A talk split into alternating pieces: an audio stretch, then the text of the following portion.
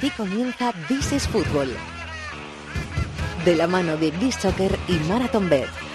Con Fernando Evangelio.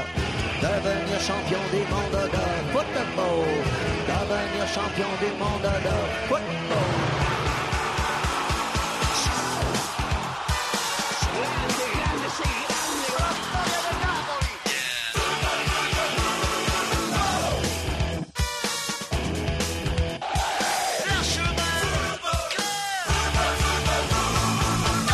Bienvenidos al Rincón del Fútbol Internacional en la cadena COPE. This is Fútbol capítulo número 321, después de los sorteos de Champions y de Europa League, cuartos de final, sorteos que vamos a analizar enseguida en el programa, como también vamos a comentar, vamos a resumir las cosas importantes que han pasado este fin de semana en el panorama del fútbol internacional, justo antes del último parón de selecciones que hay antes del Mundial de Rusia. En junio también habrá amistosos cuando acaben las eh, ligas, pero este fin de semana, este próximo fin de semana, no hay ligas en Europa porque es cita para las selecciones. Así que como siempre, el is Fútbol de la semana que viene no saldrá el lunes. Saldrá el miércoles. Especial selecciones la próxima semana, el miércoles, preparando el Mundial de Rusia 2018. Estamos todos preparados. Está por aquí David de la Peña. Hola David, muy buenas. Muy buenas, Fer. Está Javi Rodríguez, nuestro técnico en la dirección técnica esta semana. Y están Antonio Pérez del Chato y Puri Puerta en la producción del programa. Que arranca el rincón del fútbol internacional en Cope. Enseguida con Bishoken y Marathon Bet. This is Football.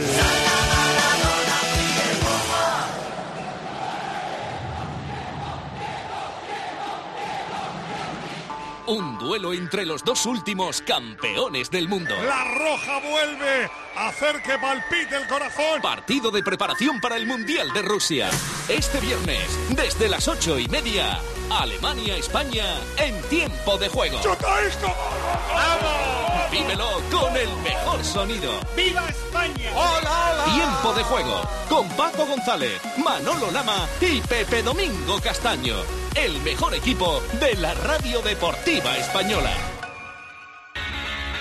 La lista inteligente de This is Fútbol. Con B-Soccer.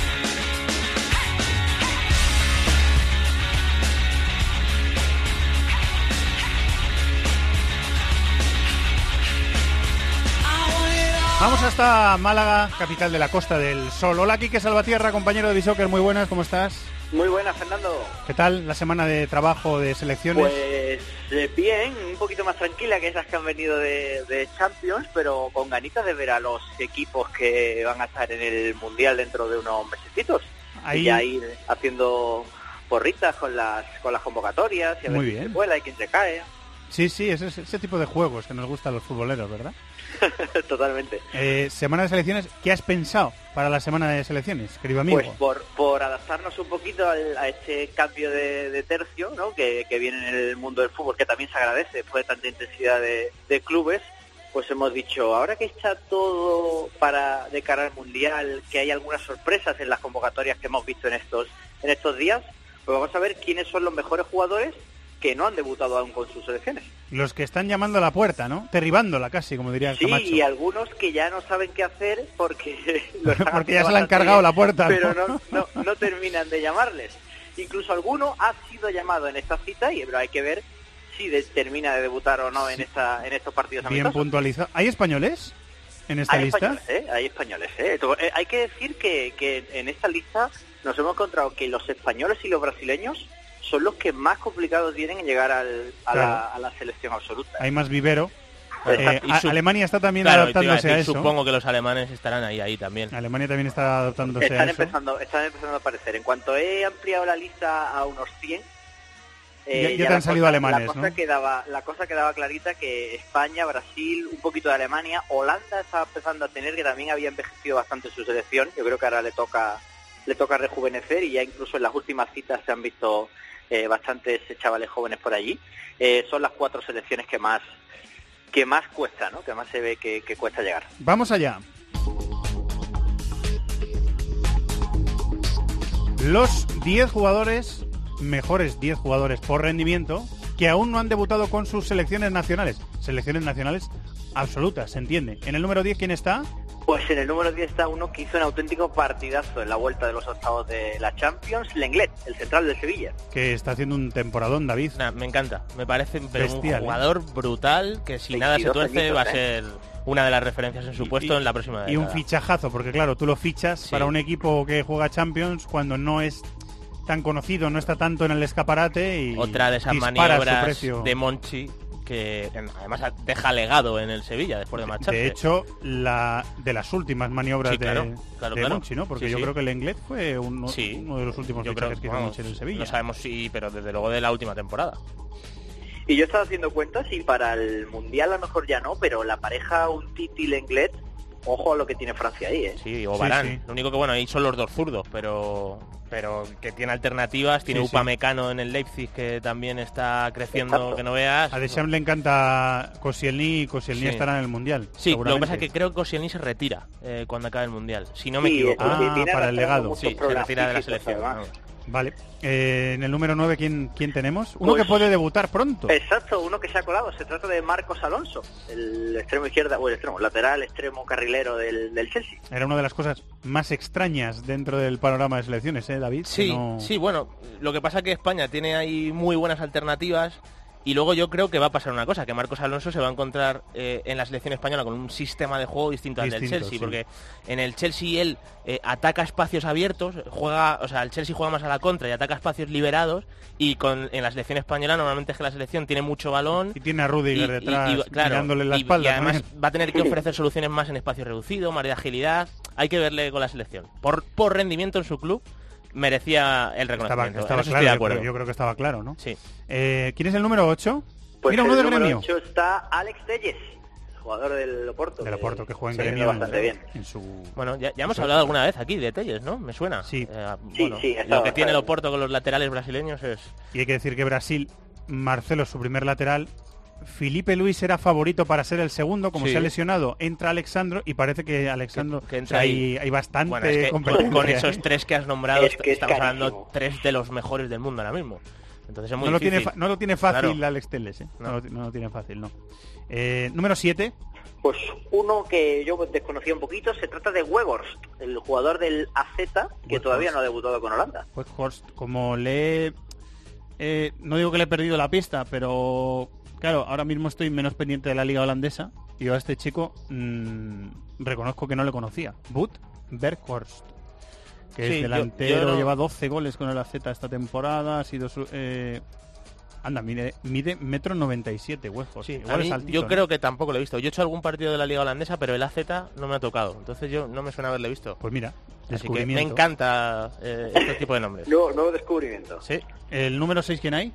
Pues otro español, que lo está haciendo muy muy bien en Portugal, pero que todavía no ha tenido la oportunidad y ya se le van acotando ¿eh? las opciones de debutar. Se trata de Marcano, el central del Oporto. que ha tenido problemas de lesiones esta temporada y que no ha renovado con el Oporto, que parece que está muy cerquita del Valencia para la próxima temporada y que ha, hecho, ha tenido un rendimiento cuando ha jugado muy Sí. bueno, Marcano, ¿eh? Yo siempre, ha- bueno. siempre ha sido un central eh, bastante solvente. O sea, es verdad que, que quizá no tenga el reconocimiento que se ha merecido, pero bueno, ya está sentadísimo como titular en el Oporto.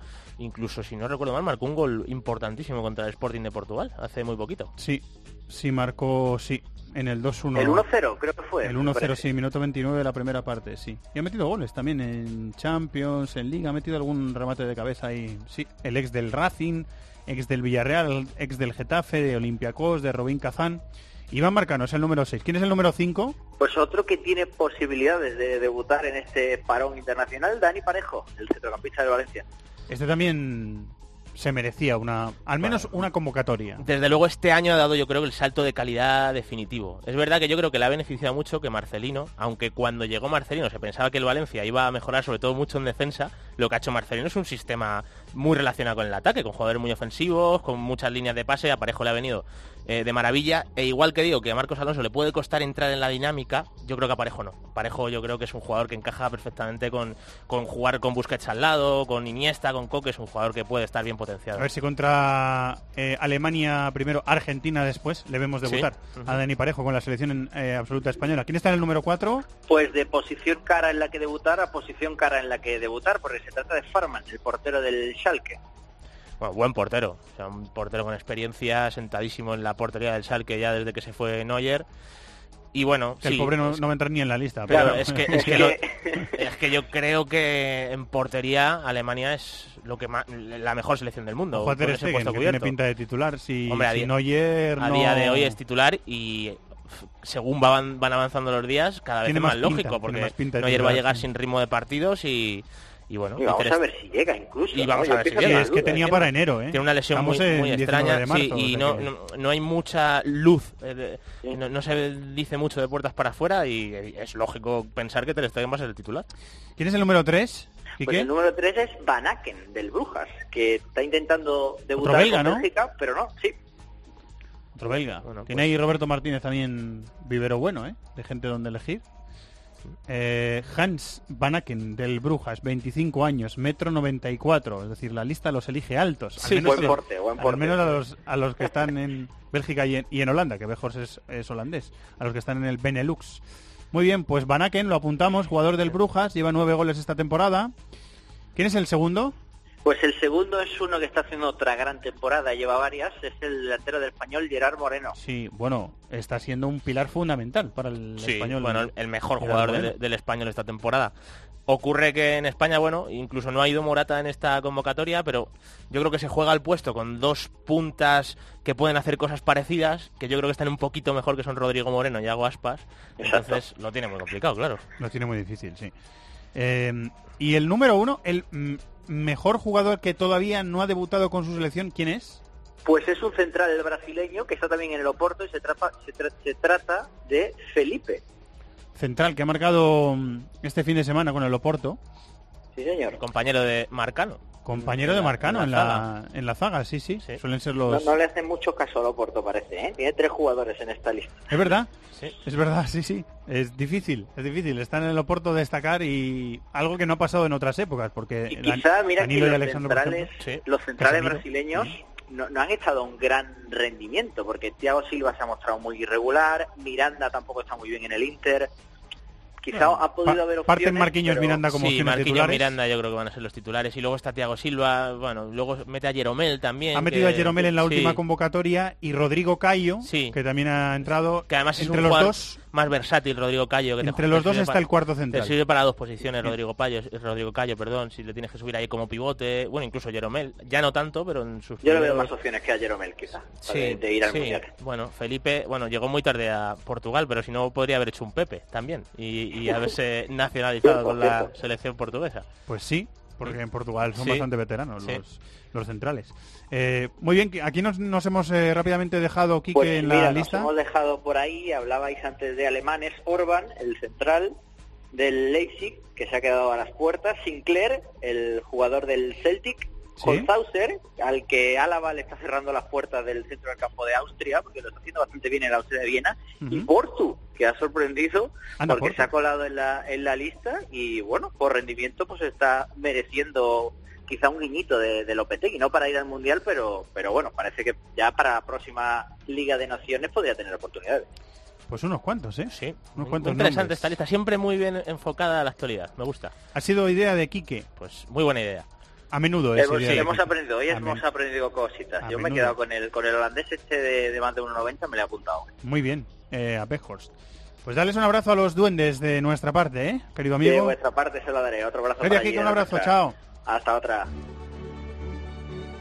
Pasión por el fútbol internacional. This is Football en Cope.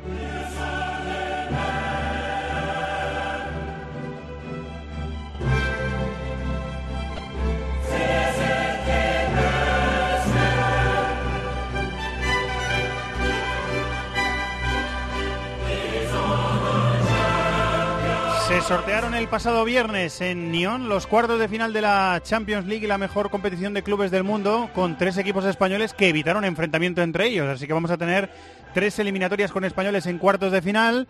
Son eh, la primera semana de abril y la ida y la segunda semana de abril la vuelta. Así que vamos a tener tiempo de hablar eh, de esas eliminatorias aquí en This is Football, pero por palpar un poquito las primeras sensaciones que dejó ese sorteo. Con el maestro y líder de este programa. Hola Maldini, muy buenas, ¿cómo estás, compañero? Oh, hola, ¿qué tal, Fernando? Que, pues, ni maestro ni líder, ninguna de las dos cosas. Sí, sí, las dos, las dos. Eres un tío modesto, pero eres las dos. Eh, nada, para saber qué sensaciones te dejaron eh, las eliminatorias que, dejó el sorteo. Vamos a empezar con el Madrid-Juve, si quieres, eh, sí. Julio, que fue la final del año pasado en Cardiff y fue una exhibición del Madrid en la segunda parte, sobre todo. Sí, esa segunda parte del Madrid realmente marcó la diferencia claramente. Es verdad que el Madrid en eliminatorias contra la Juve no la ha podido ganar. Recuerda aquella semifinal que, con el gol de Morata con la Juve eliminó al Madrid y, nos dejó sin la final Madrid-Barça, que parecía ya casi, casi garantizada.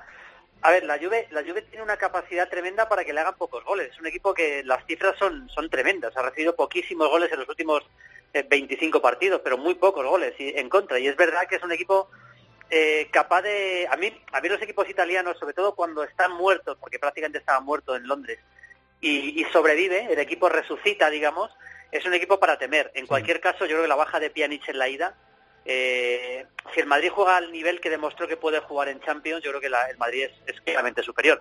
Dos detalles importantes. Está jugando Dybala otra vez bastante bien. De hecho, después de la lesión, yo le estoy viendo otra vez a muy buen nivel en varios partidos. ¿Sí? Eh, un partido ante la Lazio, por ejemplo. El último partido también estuvo bien. Y el, último, el, penúltimo partido de Liga, no el partido ante la Spal. Ese es un detalle importante. Y luego vamos a ver que eh, si me imagino, finalmente juega Marquisio en el medio por, por Pjanic, que yo creo que es la, la clave. Y luego con Higuaín Higuaín se está entendiendo muy bien últimamente con, con Dybala. Desde que ha vuelto Dybala, esa pareja Dybala y Higuaín se están entendiendo muy bien y entre los dos pueden hacer bastante daño. Douglas Costa es un jugador desequilibrante e importante también en este equipo. Y en la otra banda, pues está haciendo, en la banda izquierda está haciendo eh, algunas cosas distintas eh, Allegri. Meter a Alexandro por delante de, Asamoa, eh, meter a Esturaro ahí a trabajar un poquito a currar. Eh, puede entrar Manchukis también, o sea, tiene varias eh, alternativas, ¿no? Si el equipo arma un 4-2-3-1 más claro, como el año pasado, por ejemplo, lo normal sería Manchukis por la izquierda con, con Higuaín de 9 y detrás Dybala. Es verdad que está jugando muchas veces con un 4-4-2 más claro también, eh, lo ha hecho algunos partidos. Ahí entra Esturaro perfectamente. Yo recuerdo un partido reciente que ganaron en casa, en Liga, en el que en la que no estuvo, no estuvo Pjanic, y lo que hizo fue meter a Marquisio en el medio con Kedira y armar una línea de cuatro centrocampistas con, con Esturaro para trabajar en la izquierda. Yo no descarto, yo recuerdo eh, en esa eliminatoria en la que la Juve elimina al Madrid y luego pierde la final de, de, Berlín contra el Barça, en la ida, sorprendió con Esturaro titular. ¿eh? Recuerdo perfectamente ese partido, que el Madrid lo pierde 2-1 eh, y, Esturaro es titular en aquel partido. Yo no descarto que pueda jugar Esturaro en el, equipo. Y es verdad lo que tú decías, Fernando, que también está utilizando bastante, llamémosle ese doble lateral, no jugando con el otro día ante la Spal, donde por cierto no jugó nada bien la Juventus, volvió a insistir en el doble lateral por la izquierda con, con Asamoa de lateral y Alexandro por delante. Es otra de las posibilidades. Pero yo creo que jugando contra el Madrid probablemente confíe más en Esturaro. Eh, Barça-Roma. Eh, las Romas son sus, sobre todo sus dos pilares el portero y el delantero, que es un poco muy tradicional, pero es que es así, ¿no? Alisson y Checo sostienen este equipo, ¿no?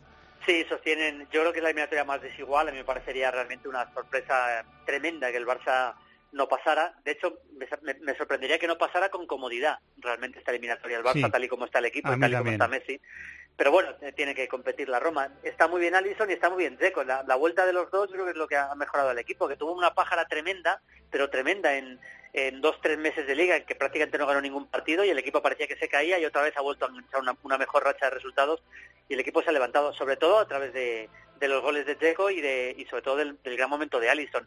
Pero bueno, sigue, ha habido partidos en los que ha jugado Nainggolan prácticamente, no de segundo punta, pero sí muy adelantado para hacer la presión en la salida. Como de enganche ahí, ¿no? De enganche, como de enganche, sí, como un enganche también. Y luego Strutman, que por fin las lesiones le están dejando tranquilo y está jugando toda la temporada y de Rossi seguramente serán los, los centrocampistas. Tienen a Gonalons también por, como, un recambio, ¿no? De, pero yo creo que el titular es de Rossi. ¿eh? El otro día jugó en Crotone, jugó, de, jugó Gonalons, pero yo creo que será de Rossi con... Eh, lo normal es que sea de Rossi con, eh, con Strutman. Es, y luego el capitán después de Totti, claro, es el, es el capitán del equipo. Luego Perotti por la izquierda y arriba Edin Checo. Y luego insiste con Pe Perotti cada vez Perotti cada vez es un jugador más completo, Julio. ¿eh? Cada vez es más completo. ¿eh? llevo dos o tres años eh, viéndole a un nivel muy alto y está haciendo cada vez más cosas. Yo creo que se ha convertido en un jugador muy muy importante para, para Di Francesco. Y luego decía, por la, por la derecha como lateral Florenzi parece consolidarse ahí. En cualquier caso, fue una eliminatoria muy pareja contra el Shakhtar y yo creo que contra el Barça, pues el yo, yo pienso que el Barça, incluso sin Messi, eliminaría a la Roma Así que con Messi, Con Messi, pues, que- imagínate, ¿no? Con Messi, imagínate, yo lo veo, lo veo realmente para la Roma prácticamente imposible. ¿Te acuerdas del golazo de Florenzi desde el centro del campo? Fue al Barça. Sí, al, al Barça. En un sí, primer partido de. Champions, ¿no? Eso fue en un partido, fue primera primera jornada de años grupos de una Champions. sí. Recuerdo perfectamente aquel partido y creo que Hace poco, pues no sé si empataron o perdió el Barça, pero desde luego el Barça ganar recuerdo que no ganó. Yo creo que fue gol de- empate. De, Florenzi. Quiero recordar que fue empate. empate a Eh, uno quizá, pero vamos, el gol de Florenzi es inolvidable. Sevilla-Bayern. Eh, estoy leyendo en los últimos días, sobre todo el día del sorteo, que el Bayern volvía a ser temible con, con Henkes. No estoy para nada de acuerdo. Sé que eh, sé que es el Bayern, ¿eh? sé que es el Bayern, sé que es la experiencia del Bayern, sé que son jugadores muy veteranos y con mucho callo ya.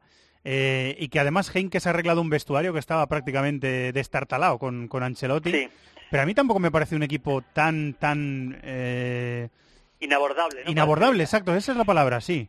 Tan Bueno, invencible, eh, no, no me lo parece, para nada. Sí, si vemos las cifras, en la, es verdad que perdió ayer, pero si vemos las cifras en la Bundesliga, realmente está arrasando en el campeonato alemán. Es verdad que, que es, es un poco más ficticio esa, esa diferencia de puntos que el juego que está haciendo últimamente, que está siendo un equipo a veces un poquito lento, pero yo sí creo que por plantilla tiene un plantillón tremendo. Ha, ha instalado a Javi Martínez de pivote, ahora está lesionado Thiago en cualquier caso. Riverillo le veo algo mejor también, Lewandowski es imparable.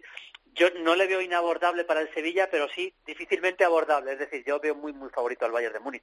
Y es verdad que puede tener sus defectos eh, también. Eh, eh, Está jugando lateral derecho Kimi, jalaba el lateral izquierdo. Es un equipo que tiene menos variantes tácticas que con Guardiola, cosa que también parece lógico. Ya le pasaba con Ancelotti. Pero con los retoques que ha hecho Heinkes arreglando el vestuario y tal y como está el equipo, yo lo veo lo veo muy, muy complicado para el Sevilla. Le veo muy o sea, veo más desequilibrio en el Barça-Roma, pero tampoco está tan lejos este para mí, ¿eh? en, en- en- cuanto a las opciones del Sevilla. Veremos lo que pasa. Ha colocado a Javi Martínez ya de medio centro. Bueno, fue la primera decisión que tomó, realmente. que sí, sí, Prácticamente lo, más importante que ha hecho ha sido colocar a ya lo había Martínez metido Sañol, yo creo que Sañol en el partido que estuvo ahí de interino. Ya lo hizo, ¿no? mm, eh, Sañol no, perdón. Eh, eh, ¿Fue Salihamidzic? Es que ahora no recuerdo si fue Salihamidzic, pero en cualquier Espérate. caso, eh, el que realmente se ha consolidado, le ha consolidado a Javi Martínez como pivote y como jugador imprescindible ahí ha sido ha sido Jupp Heynckes, eh, sin duda. Yo creo que el- algún jugador que ha salido muy beneficiado de la llegada de Heynckes es Müller, Thomas Müller, que está recuperando bastante el nivel, que estaba prácticamente sin, sin bueno, había hecho una temporada pasada muy muy mala y yo creo que un juego más directo de este Bayern con Heynckes, que es evidentemente más directo, creo que le beneficia mucho a Thomas Müller. Sañol, eh, me había acordado Sañol, yo. ¿no? Sañol, Sañol, sí. sí, fue el interino que, que ya puso Javi Martínez de, de medio centro.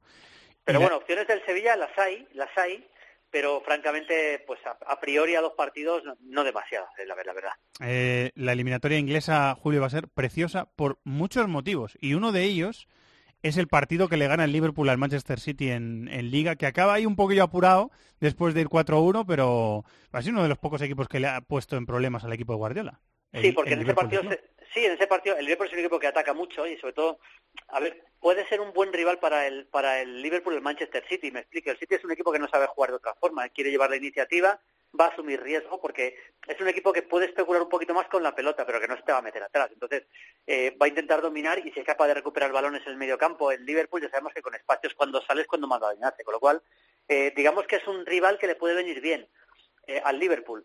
Dicho esto, eh, creo que es mejor equipo el Manchester City, va a dominar los partidos, va, va a llevar el peso del juego y aunque es verdad que le ganó y le ganó bien, eh, haciéndole cuatro goles en, en el partido de liga, yo veo bastante favorito al Manchester City a doble partido para pasar. Pero bueno, va a ser una eliminatoria que seguramente al, al City no le gustaba para nada enfrentarse al Liverpool. Sí, y no yo creo que. Liverpool sabe que tiene sus opciones porque, insisto, eh, es digamos que las grandes las grandes bazas del Liverpool, que es la velocidad de los tres de arriba, salir con espacio, etcétera, el City es un equipo que no le importa arriesgar ante, le- ante lo que le pueda pasar. Y eso yo creo que sí le beneficia al Liverpool. Eh, Salah viene de meter cuatro goles el Vale. egipcio y está en un estado de forma extraordinario, pero es que los otros dos, Firmino y Mané, no están peor que Salah. O sea, Salah No, es el no, que está no, o metiendo sea- los, el que se está saliendo con los goles, pero es que los otros dos están a un nivel extraordinario. Están también, muy ¿eh? bien los tres. Yo, yo diría que Firmino también está a un gran nivel. Quizá Mané un, peli- un escaloncito, pero muy pequeño, ¿eh? por debajo, pero, pero Firmino está a un nivel tremendo. Firmino Mané que no es- está a su mejor nivel, pero está a bastante a muy buen nivel. O sea, no, no, a un, a un- a un gran nivel, sí, Sí, sí. sí. Y, y Firmino, todo lo que pasa por él, lo mejora. Cada jugada que pasa por él, la mejora. Yo creo que está... en su día, claro, en su día demostró Klopp que él no quería un delantero centro al uso, digamos, no quería un 9 puro como era Benteke, que además lo dijo claramente, que no, no iba a jugar y no jugó en el Liverpool, y prefiere un, un Firmino, que es un jugador de mucha movilidad, pero técnicamente muy bueno, que puede participar mucho del juego y está muy bien. a. Aubameyang lo terminó de convertir en, en nueve Jürgen Klopp, sin ir más lejos. O sea que... Claro, Sí, sí.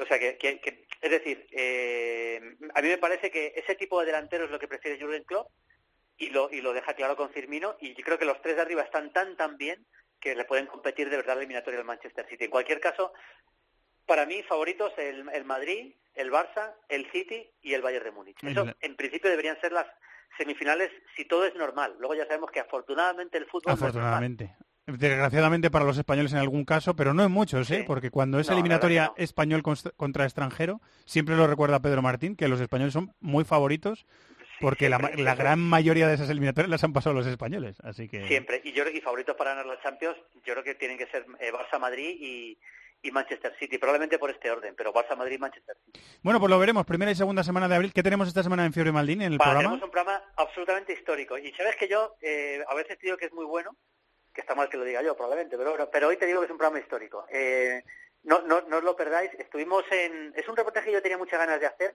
y lo vamos a hacer y lo vamos a hacer hoy, que es del mítico España-Malta. Es difícil explicar a la gente joven, que mucha gente nos escuchará muy joven, lo que ha, lo que ha significado el España-Malta, porque España luego ha ganado eh, un Mundial, dos Eurocopas, pero el España-Malta, en, en lo que es la retina del, del aficionado al fútbol, eh, es un partido eh, perenne, inolvidable para siempre. Significó muchísimo aquel partido.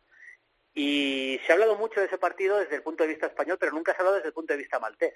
Nos hemos ido a Malta y hemos entrevistado a varios jugadores de Malta y al seleccionador de Malta, eh, pensando que nos iban a hablar de que para ellos fue un día trágico, que lo fue.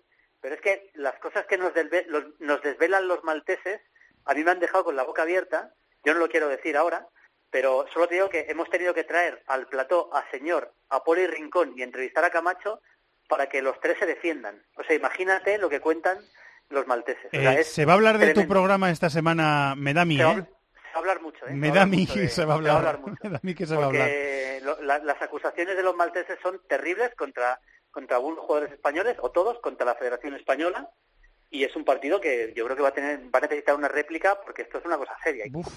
Es un partido para la historia del fútbol español y, bueno, yo eh, no, no te lo pierdas, no te lo pierdas. No, no, no, no nos lo vamos a perder. No nos lo vamos a perder y, y la semana que viene nos cuentas el impacto.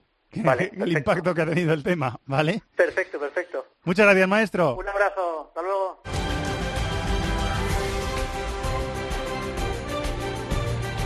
Estás escuchando This is Football en Cope.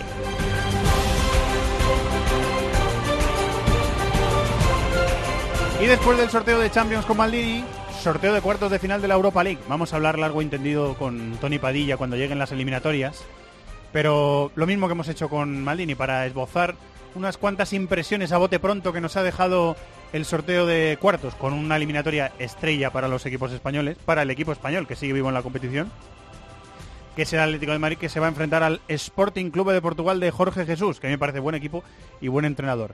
Eh, sigue por aquí David de la Peña, está Borja Pardo en Barcelona. Hola Borja, muy buenas.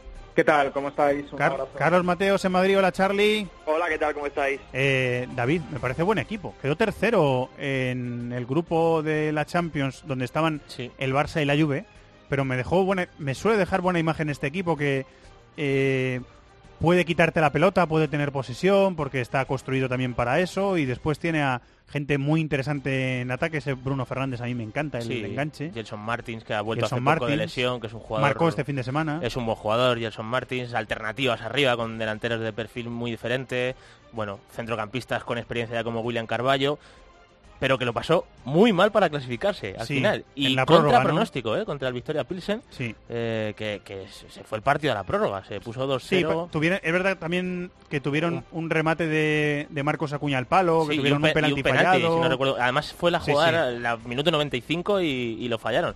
Pero bueno, te Sí, quiero pero decir- estuvieron, en el Sí, sí, alambre. Sí, sí, estuvieron en el alambre. Pero en cualquier caso, me parece un, un equipo eh, que le puede competir a un Atlético de Madrid que, por otra parte, lo veo muy superior. O sea, yo es verdad que viene de perder el Atlético contra el Villarreal, ahí en una desconexión en el tramo final, pero yo creo que el Atlético ya tiene clarísimo que esta es la gran apuesta de la temporada, tal y como se han puesto las cosas, y entiendo que, además el, bagaje en cuanto a experiencia que tiene un grupo y otro a nivel europeo, yo creo que puede marcar la diferencia, yo creo que es muy favorito el Atlético. Yo lo, lo veo eh, superior o bastante superior, si me atrevo a decirlo, en realidad a cualquier rival que queda en la competición. Sí, pero... sí, estoy de acuerdo. Estoy de acuerdo. sí, Es que es el gran Pero el. Sporting es buen equipo, ¿eh? Sí, sí, sí, El sí. Sporting es buen equipo y le va a eh, plantar más cara o le va a exigir más que lo como Sí, y Jordi. Jesús además es un entrenador que se adapta bien a los rivales cuando son superiores a él, porque lo hemos visto que en Champions lo ha Sí, hecho lo bien. va, lo va a estudiar, lo va a Sí. estudiar seguro en la eliminatoria.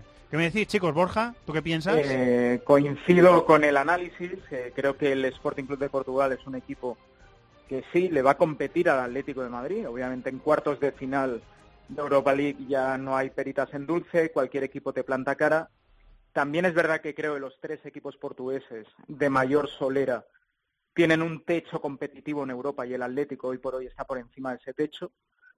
Y luego hay dos detalles importantes. El Sporting Club de Portugal está acostumbrado a llevar la iniciativa en todos sus partidos en Portugal y eso al Atlético le beneficia. Sabemos que el Atlético cuando tiene que llevar las riendas del partido le cuesta, contragolpear es mucho más letal y creo que le puede dar jaque mate al equipo lisboeta por ahí. Y luego un elemento que igual no habéis comentado y es importante, que es el hecho de que el Sporting Club de Portugal sigue en la pomada por el título. Es cierto que está, creo, a cinco puntos de la cabeza, pero eh, podía haber estado a ocho. Pero como hubo un pinchazo en Portugal, digamos que aún tiene chance de pelear la liga. Sí, la tiene. Y eso es, claro, y es importante, porque si el Sporting Club de Portugal no tuviera chance, estuviera a ocho de la cabeza, seguramente sería eh, opción prioritaria la Europa League. Que no digo que no la sea, pero va a tener que dosificar plantilla eh, Jorge Jesús, tanto en Liga como en Europa League. Y eso equilibra un poco las fuerzas y le da una ventaja al Atlético que, recordemos, tiene 17 fichas.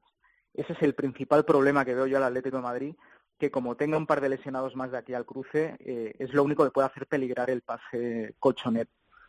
El Sporting es eh, campeón de Copa de la Liga en Portugal, ya ha caído en semifinales de Copa. Estoy viendo aquí. Ah, no, tiene, todavía que jugar la vuelta de las semifinales de Copa contra el Oporto. Eh, Cherry, ¿cómo, ¿cómo lo ves tú? Sí, bueno, yo creo que ya lo de Sporting no es ya tanto pelea por la Liga, que también, sino incluso meterse en Liga de Campeones y poder dejar fuera al Benfica, ¿no? Que también es un aliciente bastante bastante estimulante para el equipo de, de Jorge Jesús. A ver, yo creo que el Atlético es favorito, yo creo que en eso coincidimos todos, pero también es cierto que, que Sporting en Portugal es un equipo bueno, que te puede que te puede plantar plantar cara, ¿no? De hecho, ya vimos el año pasado, no sé si lo recordáis, el partido que hacen en el Bernabéu, el gran partido que hacen en el, en el Santiago Bernabéu. Bueno, Que mereció eh, ganarlo y lo perdió. Porque pudo ganarlo y lo perdió, ¿no? Y además yo creo que, de hecho, ese partido le dejó muy tocado, ¿no? Porque a partir de ello creo que encarrilaron una mala racha de resultados, el equipo eh, lo pasó mal desde entonces. Bueno, tiene la oportunidad de, de resarcirse. Yo creo que si el Atlético de Madrid está a, su mejor nivel, debería pasar la eliminatoria pero pero bueno también es lo que decía lo que decía David y estoy muy de acuerdo con él no al final es un equipo que tiene muchas variantes en, en ataque Pas 2 por ejemplo Gelson eh, eso te puede te puede complicar no Eh, lo normal y lo lógico es que pase el, el Atlético pero quizás hubiera equipos más asequibles que el Sporting de Portugal Eh, vamos a ver lo que pasa. Hay que tener en cuenta también otra cosa. El tercero de Portugal tiene que jugar previa. Claro. Y sé que es eh, pensar mucho más allá, pero el campeón de la Europa League no juega previa. Eh, Champions- de- Champions directa, Champions, directa, sí, sí.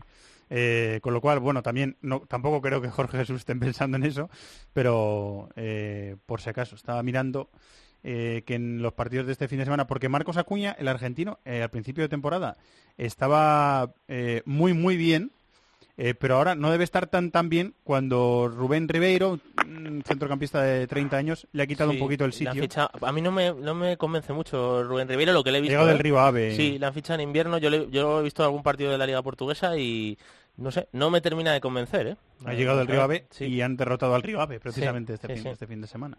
Eh, yo reconozco que no le... Sí, es un extremo, juega por le he izquierda. visto muy poquito. eh, juega por Le izquierda, es un jugador bueno con cierta capacidad técnica que se mete hacia adentro, pero yo le, yo le veo como que le queda grande. Lo que le he visto que es poco, ¿eh? pero sí que le he visto con el Sporting y de- la primera impresión no ha sido muy allá. Bueno, vamos a ver. Las otras tres eliminatorias, hay que recordar que en cuartos de final en Europa League, viene pasando los últimos años también, hay horario, horario unificado en cuartos de final, lo- todos los partidos a las 9 y 5 de la noche. Eh, serán Arsenal-Chesca, Leipzig-Marsella y Lazio Salzburgo. De forma breve, si queréis, eh, porque lo vamos a hablar cuando lleguen las eliminatorias. Bueno, pues... Bote pronto lo que os dejen. Eh, el Lazio no llega muy bien y el Salzburgo me encantó contra el Dortmund la forma en que gestionó el partido de vuelta. A mí también. O sea, un equipo agresivo. a hablar de la ida. Sí, que vuelta presionó. Bueno, en la ida era un partido abierto, pero ya sacas un buen resultado de Alemania contra un equipo que es superior e igual cambias el plan de partido para adaptarte, para defender. No, no, ellos presionaron arriba y se pudieron llevar el partido. El, el coreano Juan jugó un partido tremendo, ¿eh? en La Ese delantero me, ese Sí, delantero me gusta. Tiene, es muy intenso, Me gusta. es rápido, va bien a los de- espacios. de espaldas a portería también es bueno. Sí, sí, es, es un, es un jugador muy completo. Y, y yo a mí me parece un rival complicado el Salzburgo. Luego, eh, el Arsenal CSK, el Arsenal evidentemente yo creo que es favorito por plantilla, pero sobre todo si vemos al Arsenal con el chip de San Siro, en el que se vio de verdad a jugadores que dicen o gano esto o fracaso total, es un equipo peligroso y es el gran rival del Atlético de Madrid por nivel. Y luego la otra eliminatoria, el Leipzig-Marsella, me parece la más bonita de todas porque creo que a priori es la más equilibrada. Lo dijo Zubizarreta, que iba a ser una eliminatoria Muy bonita. y Sí, sí, esperamos que sí, sea una eliminatoria eh, bonita. Y, y quizá los dos equipos de Red Bull en semifinales, ¿eh? Puede ser. Podría darse. Una vez que la UEFA aceptó su argumento, eh, porque no pueden coincidir Claro. dos equipos de un mismo propietario en una competición europea, pero la UEFA aceptó el argumento de Red Bull, que eh, era que ellos son eh, propietarios del Salzburgo y solo patrocinadores del Leipzig. Eh, no se lo creen ni ellos, Ni pero, ellos, no. pero la UEFA lo ha sí, aceptado y ahí están. Eh, chicos, ¿queréis De comentar? hecho, en relación a este tema, el Red Bull Leipzig, que todo el mundo le llama Red Bull Leipzig, y hacen una ficción literaria, por así decirlo, jugando con el RB. La gente cuando ve RB Leipzig dice Red Bull, es Rasenball. Rasenball... Eh, Rasenball Sport Leipzig, sí, un nombre Sí, que le han puesto para no nombrar claro. la marca. Claro, es. Lo que hacen es indirectamente jugar con el RB para que todo el mundo lo asocie a Red Bull, pero el nombre oficial Sí, no es. Red Bull. Sí. Ese es el matiz, el recoveco jurídico que permite que dos equipos del mismo propietario, uno en más medida, otro en menos, si quieres, eh, estén inmersos en cuartos de final. Eh, es un tema ético seguramente que da para un debate.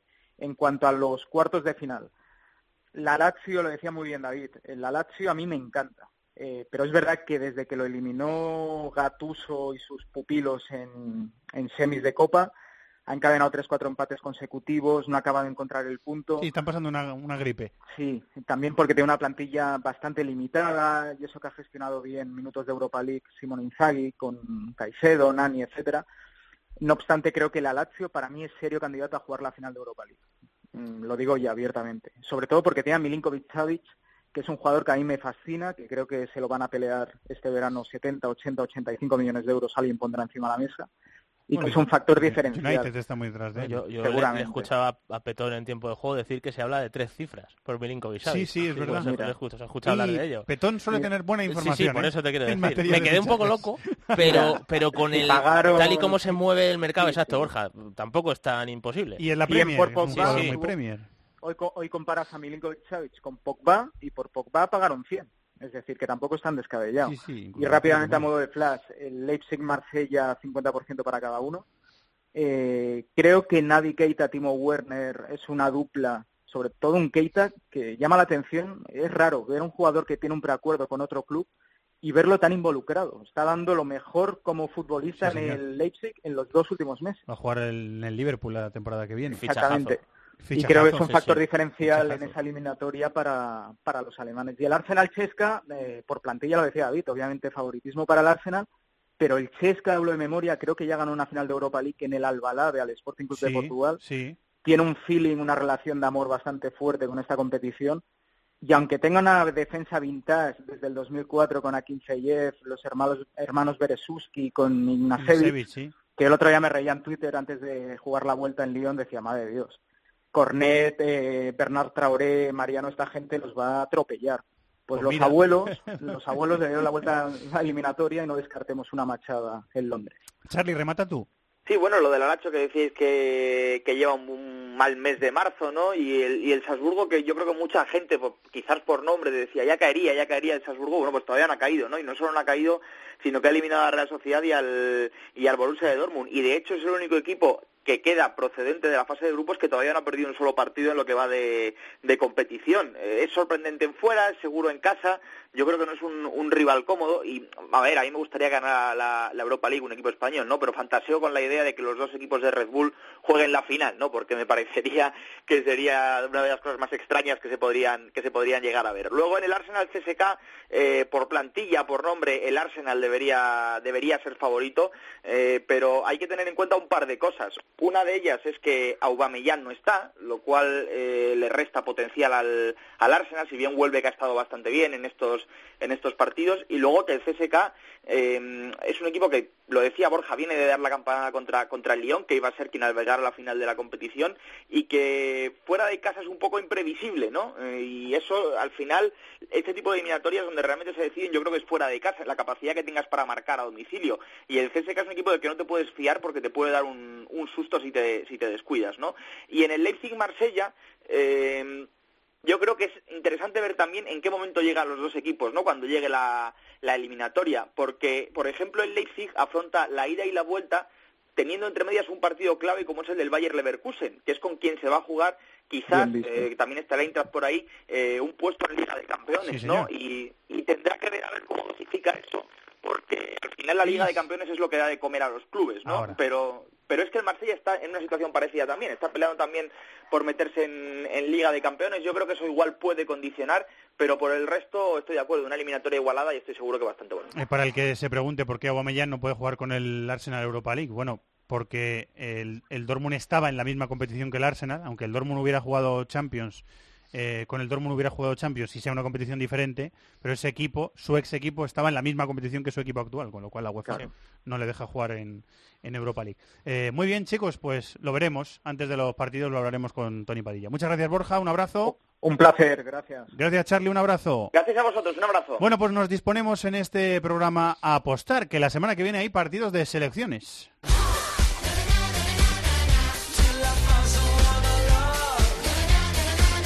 Vamos allá, vamos a apostar con Marathon Bet, uno de los dos patrocinadores de este programa. Amistoso, Malasia-Mongolia. Amistoso internacional de selecciones. Mira qué cara me ha puesto chato. No, es una broma. digo lo que ha apostado a Malasia-Mongolia? Es una... Escucha, la victoria de Mongolia se paga 11 a 1. Ah, eso había Ojo apostado. ahí, esa era la buena. sí, sí. Va a ser un 8-0, lo sabéis, ¿no? Bueno, ya.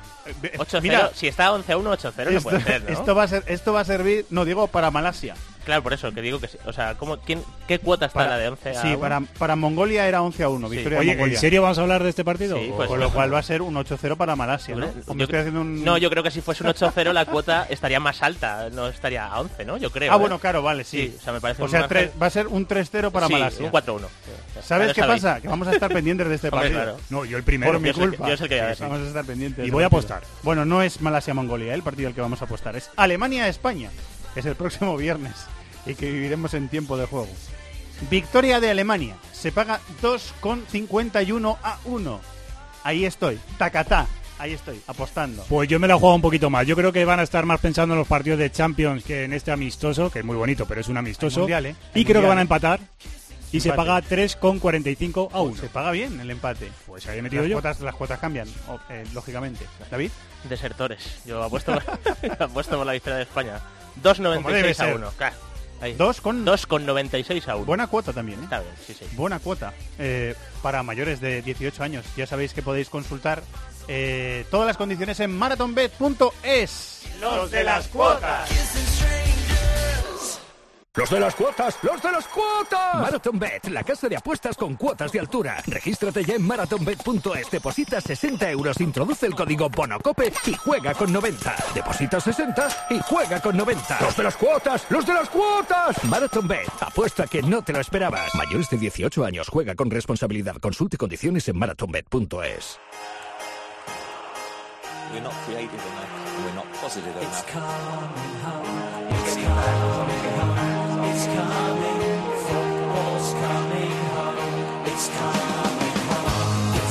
Ha sido un fin de semana en Inglaterra mixto como el sándwich, porque hemos tenido partidos de liga, cuatro partidos de liga el sábado, uno de ellos eh, con exhibición de Salah. Buah, el egipcio. Es, es- o sea, es mentira. Otra tarea Es- para- No, es mentira lo que está pasando con Salah. Si es que le, leí a Alberto Jowo que, que es eh, Dropa, marcó 29 goles, es el africano que más goles ha metido en una temporada en la Premier League y lleva a la 28.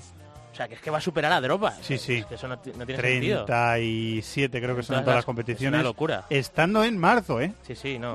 Quedan dos meses de es competición. una ¿eh? locura. Y un jugador que ha tenido habitualmente ciertos problemas para terminar las jugadas. Aunque Sí, es- era lo que yo quería comentar el otro día en, en Twitter, que eh, puse, tenía poco gol. Es verdad que con la, con la Roma en la última temporada sus cifras son, bueno, no son malas. En Italia marcó 15 y 14 o algo así en Serie A, que está muy bien. Está bien, Pero no son 30 goles pero el salto de calidad es, bestial. Es tremendo. Salto de hay calidad. una, en hay una buena entre- bueno, no sé si es entrevista, pero he leído unas declaraciones a Jürgen Klopp en Mirror que explica que, bueno, explica muy bien el rol táctico de Salah. Si quiere buscársela a alguien está bien porque él dice que, que, eh, se lo imaginaba cuando llegó en pretemporada como un extremo, como un jugador de banda y que al final ha enfocado el juego en sacar a Firmino mucho de zona y que Salah acabe finalizando e incluso en partidos donde Liverpool está ganando por uno y quiere contragolpear, acaba poniendo a Salah como primer punta porque le ha impresionado muchísimo cómo termina las jugadas. Eh, sí, que era algo que pensábamos que tenía un Sí. déficit el jugador egipcio y, y con la derecha. Los dos primeros Sí, del otro día son sí, con sí. la derecha. ¿eh? Bueno, el primero del otro día también que se lo busque la gente. Es un Que golazo sí, sí, tremendo. sí. Es un recorte ahí en el área, al más puro estilo Messi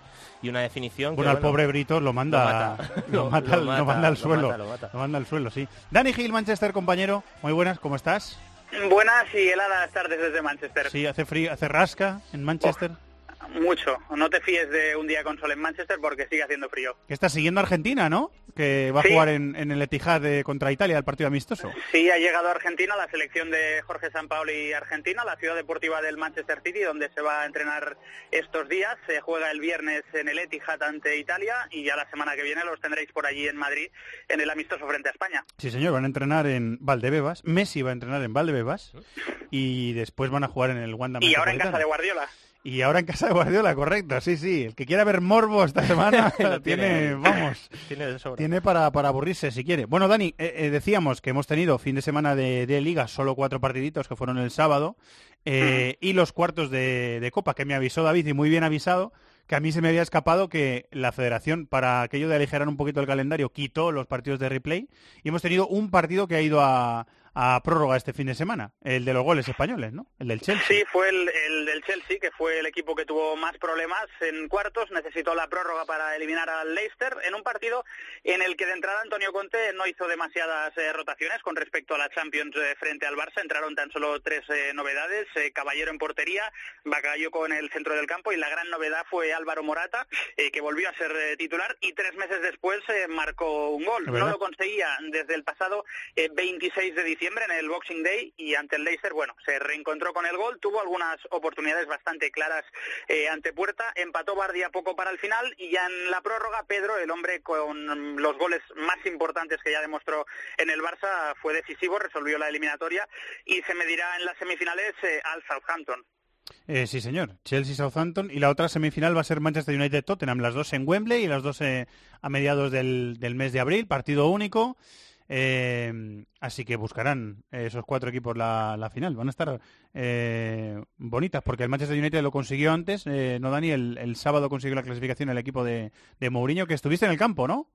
Sí, estuve en Old Trafford. El United de alguna forma utilizó al Brighton como medicina después de la eliminación eh, en Champions frente al Sevilla, pero eh, ganó con lo justo. Mm, 2 a 0, goles de cabeza de Lukaku y de Matic. eh, un juego bastante triste, sin ritmo, eh, con un frío, como digo, terrible en el estadio. Las condiciones eh, no fueron las mejores. Y después del partido, Mourinho lo constató, se quejó, dijo que no le había gustado nada la actitud de alguno de sus jugadores, que parecían sin personalidad, aunque bueno, la buena noticia sin lugar a dudas es que ahora ya están a tan solo dos pasitos de levantar la FA Cup, que de alguna forma eh, maquillaría una temporada que no está siendo buena.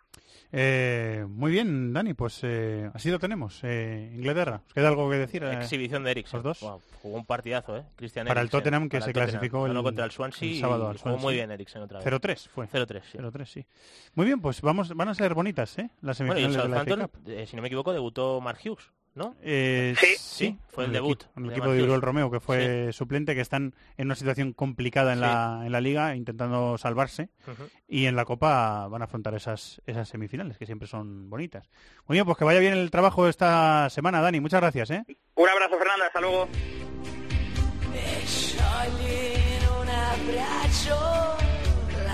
El rincón del fútbol internacional en Cope. This is Football.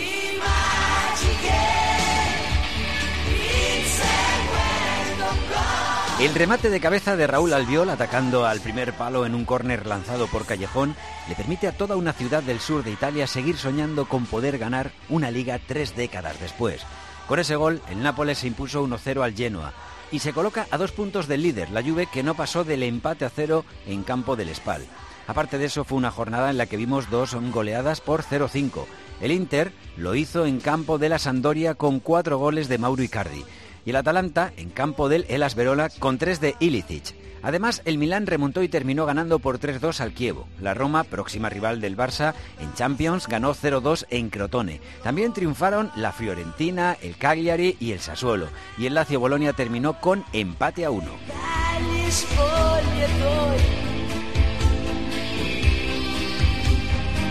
Escono i ragazzi e siamo noi.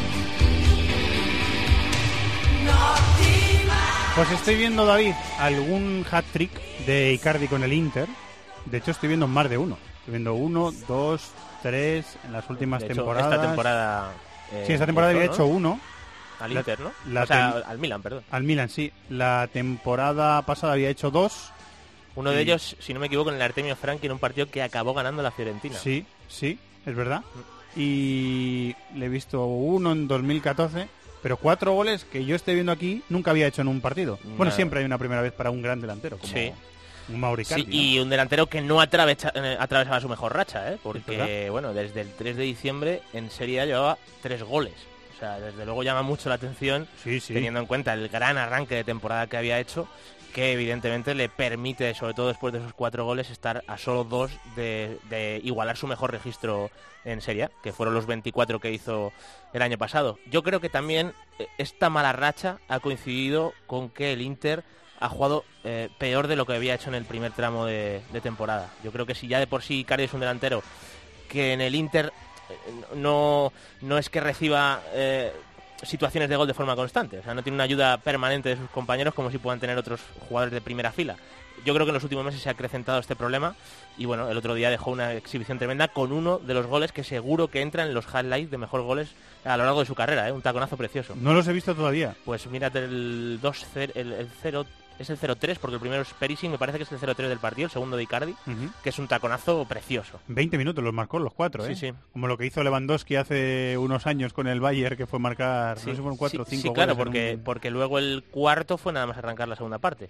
Sí, en el 51. Sí, sí, en el sí. 51. Y en el, en el descanso, en, la- en el último cuarto del descanso hizo los Ya primeros había tres. marcado, sí, el primero es de penalti y el segundo es el que yo digo, el 0-3 del Inter es el que hay que ver. el Tiene taconazo. el mes y medio paradillo por, por lesión entre el 28 de enero y el 11 de marzo. Viendo que es eh, correcto. parón por que lesión. de hecho eh, él mismo ha dicho que San Paoli no le ha llamado en esta última lista y ha dicho que habló con él y que como había estado lesionado que, que, eh, vamos a ver a lo Que le ha mejor se ha dejado la puerta medio abierta, sí ¿no? le ha dejado la puerta, la puerta medio abierta bueno eh, es verdad que por ejemplo ha llamado a Lautaro Martínez en esta lista eh, que por cierto aprovecho para decir que, que quien no lo haya visto que se busque un regate que ha hecho Lautaro Martínez este fin de semana porque ¿Sí? es una absoluta locura. Una de las cosas más bárbaras que he visto yo en esta temporada, ¿eh? Uy, qué Bu- bueno. Buscarlo, un caño precioso. Nos está dando deberes, ¿eh? Para esta semana hay que lo- buscarlo lo- todo, ¿eh? que- Lo de Lautaro Martínez más que lo de Icardi, de verdad, porque Bueno, es las dos un, un cosas. regate precioso. Hay que buscar las dos cosas. Pues sí, porque bueno, son cinco segundos, te da tiempo a las dos cosas. Son tareas, son tareas breves, son tareas breves. Sí.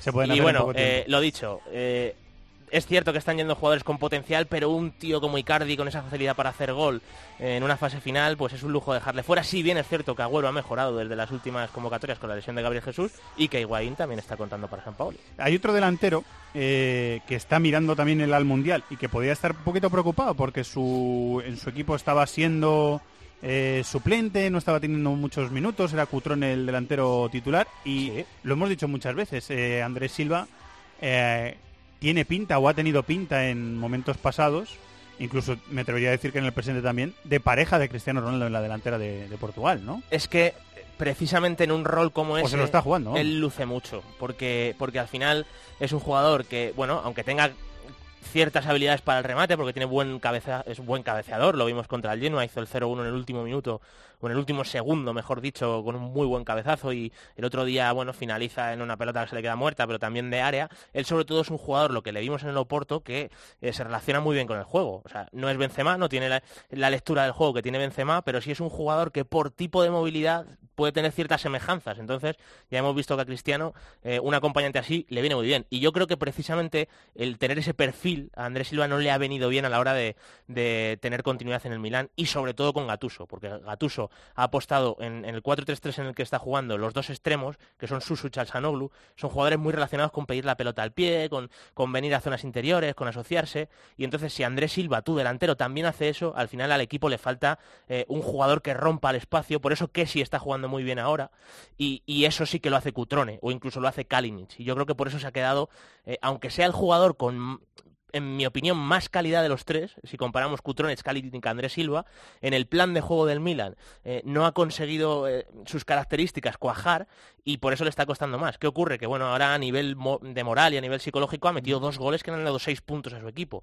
O sea que, bueno, yo de hecho cuando llegó Gatuso me dio la sensación de que igual podía acabar jugando de extremo izquierdo en vez de Chalsanoglu. O sea, un delantero que sí que sea de ruptura, Suso, que es un mediapunta escorado realmente, porque viene mucho a jugar dentro, y luego tener en la otra banda eh, un, jugador de finalización y que sepa también asociarse. Y yo le veía ahí un espacio que de momento no está teniendo. Como ¿eh? que aparece cargando el área de la izquierda en la lluvia. Es un jugador que podría, por características, acabar entrando ahí lo positivo Las para él. africanas, por ejemplo, vemos mucho eso también, un delantero que lo acuestan a un... eso en la Copa África se ve de forma repetidísima porque al final, ¿qué ocurre? Que en selecciones de perfil medio a, medio a nivel mundial y alto en Europa tienen colocados muchos delanteros en clubes de primera fila. y tienen buenos delanteros. Claro, y, les, acaban colocando a todos, y que cada uno se reparta como pueda. Eso lo hemos visto en la Copa de África de forma muy habitual. Eh, a dos puntos está el Nápoles. Ese cabezazo de, Albiol que Raúl Albiol pasó por este programa hace unas semanas cuando vi el gol me acordé. Te acordaste, ¿no? Me acordé de todo lo que nos contó, de la ilusión que tenía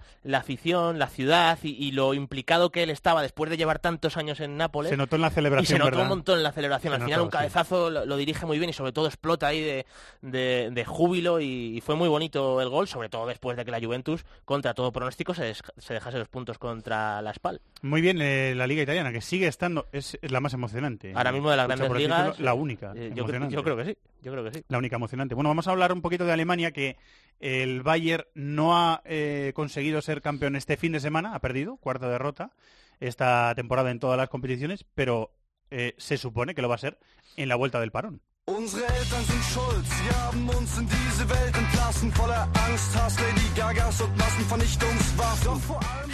ha conseguido muchas cosas en sus diferentes etapas en el banquillo del Bayern de Múnich, pero hay un pequeño récord que en esta ocasión ya no podrá conseguir. No superará a Guardiola, que ganó su primera liga en Alemania un 25 de marzo. La victoria del Schalke 0-1 sobre el Wolfsburgo el sábado impidió un posible alirón del Bayern este fin de semana.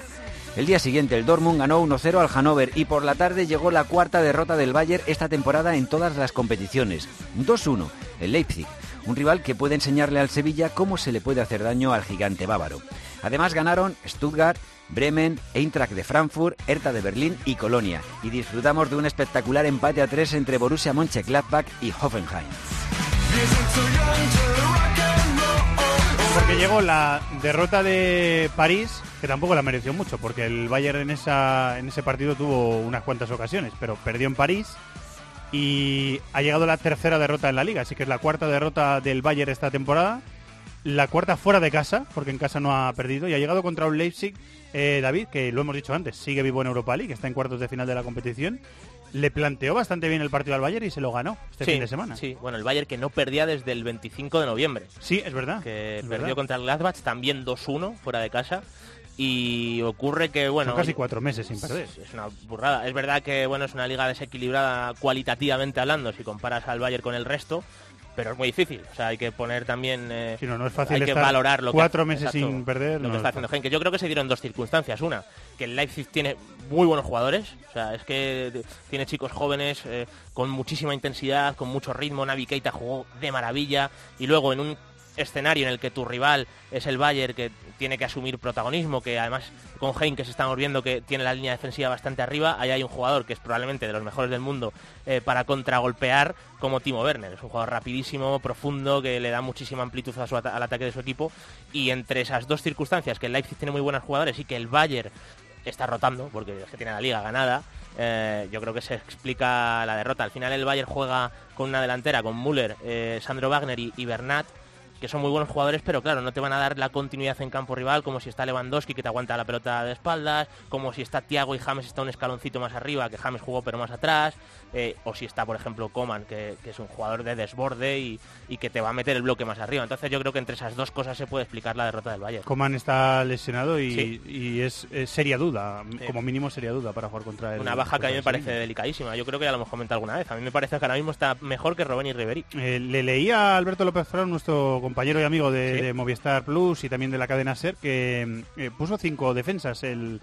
el, Leipzig. Cerró con el Sanker un poquito ahí como hombre libre o hombre por detrás de los centrales sí. y se le, se le atragantó el partido al Bayern. Incluso hubo tramos en los que eh, le fue a buscar hasta, hasta Ulrich y le hizo le hizo daño, ¿eh? le incomodó. Sí, Me dio la sensación sí. de que le incomodó bastante el Leipzig. Sí, el, el, Leipzig suele jugar 4-4-2. Al final, la, la, pareja de puntas, que fue Yusuf Poulsen y Werner, eh, tienen un comportamiento sí, parecido. Savitzer primero y luego Werner sí, entró por, sí, sí, por lesión. Con, sí con bueno al final eh, el, el, Leipzig sabe ahí eh, manejarse bien a partir de ahí y luego eh, lo que lo que hizo eh, Hasenhutel es, es meter un hombre más en la última línea y sobre todo defender más por dentro que tiene lógica al final el Leipzig normalmente tiene dos centrocampistas interiores y, y lo que hace es cerrar bien el pase a banda con los dos volantes de medio campo y al tener tres por dentro yo creo que al Bayern también y más si no tiene Tiago más James que son los que más soltura le dan uh -huh. se le atraganta y al Bayern lo vimos que se le atragantó a un Leipzig muy bien ordenado. Sí, James apareció como interior derecho, sí, que eso que, le permitió en la jugada del gol, por ejemplo, que por cierto, sacar el deja, déjame picado. poner otros deberes que se busquen el pase de James, vale. porque es que es sí. una locura. O sea, es que es un pase eh, lo hace Messi muchas veces, pero es que son dos jugadores que desafían la lógica de la gravedad, porque muy poquito espacio entre el defensa y el portero hacen que la pelota caiga de una forma que a mí me deja alucinado. Los pases que meten, bueno, Messi nos deja alucinado sí, siempre, no, no pero es un pase para el que no lo haya visto, que lo vea, sí. no es un pase eh, abierto en banda y cruzado no, no, con mucho es... espacio, sino que es un pase en el pico del Exacto, área derecho, es, con la zurda, es una, picadito, es tremendo. De, con que, una trayectoria corta. Hay que tener muchísimo, pero muchísima calidad para uh -huh. hacer, muchísima, Bien dificilísimo. Eh, bueno, pues iremos viendo al Bayern, ¿eh, David, sí, estas bueno, próximas semanas. Es un rival muy duro para Sevilla, que es verdad que viene de subidón después de ganar al Manchester United, pero yo creo que el Bayern, sobre todo por jugadores, está eh, a día de hoy un escalón por encima del Manchester United, por jugadores. Eh, bueno, vamos a, vamos a verlo. Eh, yo estoy de acuerdo, le decía antes a Maldini que he leído mucho eso de que el Bayern vuelve a ser un equipo temible con, con Henkes. No estoy tan de acuerdo mm. con eso. Bueno, yo creo que hay temibles, ciertos equipos que le incomodan. No, al bueno. Te, temibles ahora mismo es el que tiene a Messi y el que tiene a Cristiano Ronaldo. Sí, Esos son los mira, dos temibles, de verdad. Buena, el resto están un poquito por debajo. Pero eh, con ese apunte, yo creo que el Bayern tiene muy buena plantilla, muy buenas alternativas y, y, al final tiene el gen competitivo sí, eso, que tiene este eso, equipo y que recordemos, le hace ser favorito, recordemos el año pasado, la eliminatoria contra el Madrid, eh, después de ganar el Madrid eh, fuera en Múnich, acaba yéndose el partido a la prórroga. Es y eso lo hacen muy pocos equipos. O sea, yo es un club al que le, le, tendría muchísimo respeto. Sí, señor. Seguimos, venga. ¡Los de las cuotas! ¡Los de las cuotas! Marathon Bet, la casa de apuestas con cuotas de altura. Regístrate ya en marathonbet.es, deposita 60 euros, introduce el código BONOCOPE y juega con 90. Deposita 60 y juega con 90. ¡Los de las cuotas! ¡Los de las cuotas! Marathon Bet, apuesta que no te lo esperabas. Mayores de 18 años, juega con responsabilidad. Consulte condiciones en marathonbet.es.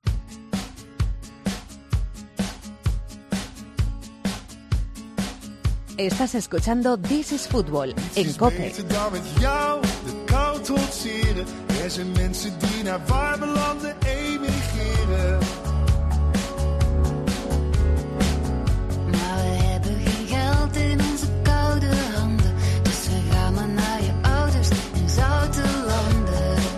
Vamos a viajar hasta Bélgica, donde este fin de semana ha habido una final de Copa en el mítico estadio de Heysel. Se enfrentaban dos equipos eh, que han aparecido por competiciones europeas en las últimas temporadas, que están haciendo un buen trabajo en Bélgica.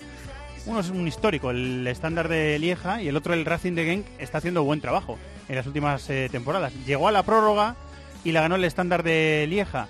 Y en el Racing de Genk hay un futbolista español con el que nos apetecía charlar un, un ratito de su estancia en Bélgica y de su experiencia, a pesar de haberla perdido, de su experiencia de jugar una final en Heysel. Alejandro Pozuelo, hola Pozuelo, muy buenas, ¿cómo estás? Hola, ¿qué tal? Buenas tardes. Que ya recuperados de la, de la derrota, que fue un poquillo durilla, ¿no? Ahí en la prórroga, ¿verdad?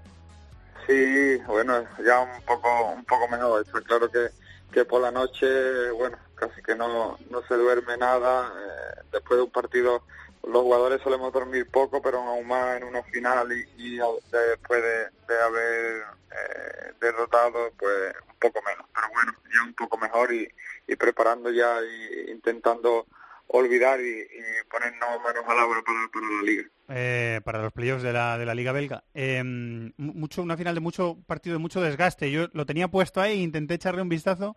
Mucho desgaste físico, ¿no, eh, Pozuelo?